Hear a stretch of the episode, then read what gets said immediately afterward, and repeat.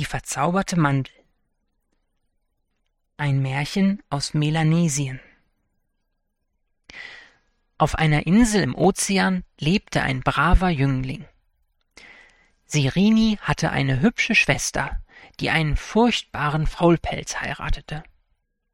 Er war so träge, dass er nachts nicht einmal die Augen schloss, um sie nicht morgens wieder öffnen zu müssen.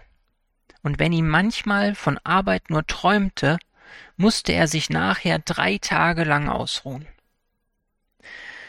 Eines Tages wollte Sirini mit dem Faulpelz aufs Feld gehen. Stundenlang musste er ihn dazu überreden, ehe sich der Faulpelz überhaupt in Bewegung setzte. Sirini ackerte und jätete schon lange, der Schweiß lief ihm von der Stirn, aber von seinem faulen Schwager keine Spur. Erst als die Sonne schon fast über ihren Köpfen stand, schleppte sich der träge Dummkopf in den Schatten eines Mandelbaums, ließ die Augen über das Feld schweifen und sagte zufrieden Schau, schau, so viel Arbeit ist schon getan. Kein Wunder, dass mir alle Knochen wehtun. Und weil er von dem Umherschauen hungrig wurde, ging er nach Hause zum Essen. Wo ist Sirini? fragte die Schwester verwundert.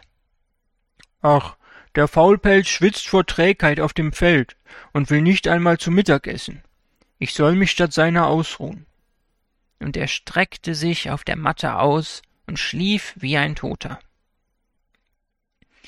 Am nächsten Tag gingen Sirini und der Faulpelz wieder miteinander aufs Feld, und alles wiederholte sich wie gestern.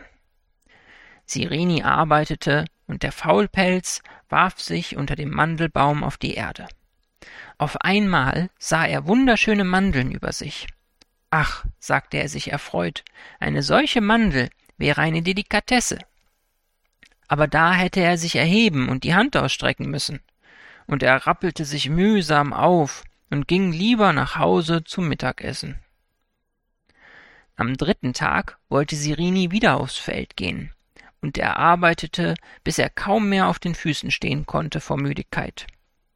Beinahe das ganze Feld war schon bestellt, als gegen Mittag der Schwager herbeischlenderte, sich unter dem Mandelbaum niederließ und mit großer Mühe die Augen zu den Mandeln emporhob.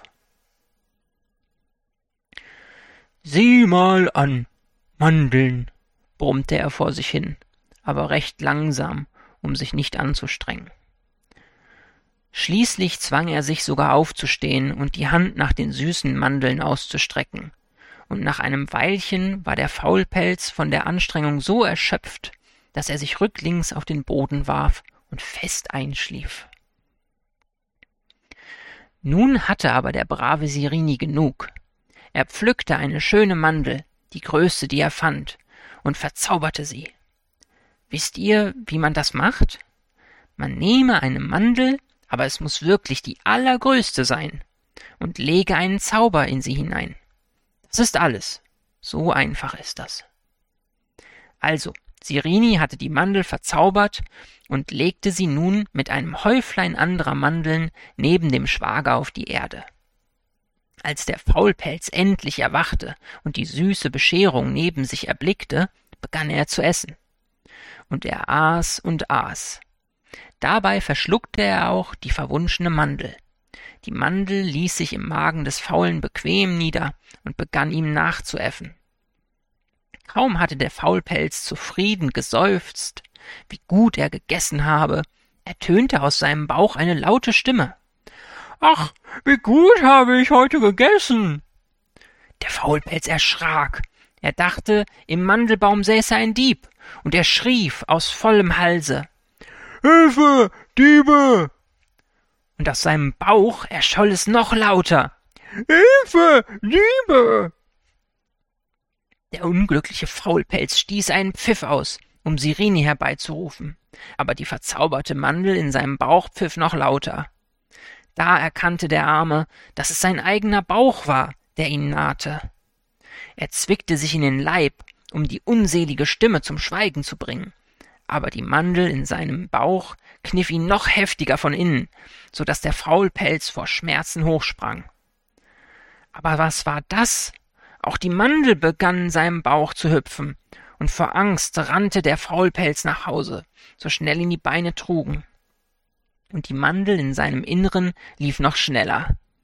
Als der Faulpelz in der Eile einen Purzelbaum schlug und stolperte, stolperte auch die Mandel. Hilfe! schrie der Unglückliche und hielt sich den schmerzenden Bauch. Das ist mein Tod! Und die verzauberte Mandel schrie noch lauter als er. Von den Feldern liefen Leute herbei und hinter dem tollen Faulpelz drein, denn sie glaubten, er wolle jemanden töten. Sie liefen ihm so lange nach, bis dem närrischen Dummkopf vor Anstrengung die Faulheit und Dummheit verging. Und da nahm Sirini seinen Zauber wieder zurück, und die Welt wurde um einen einzigen Faulpelz ärmer. Aber der Zauber ist noch immer unter uns, für die übrigen Faulpelze. Also, seid auf der Hut. Ende.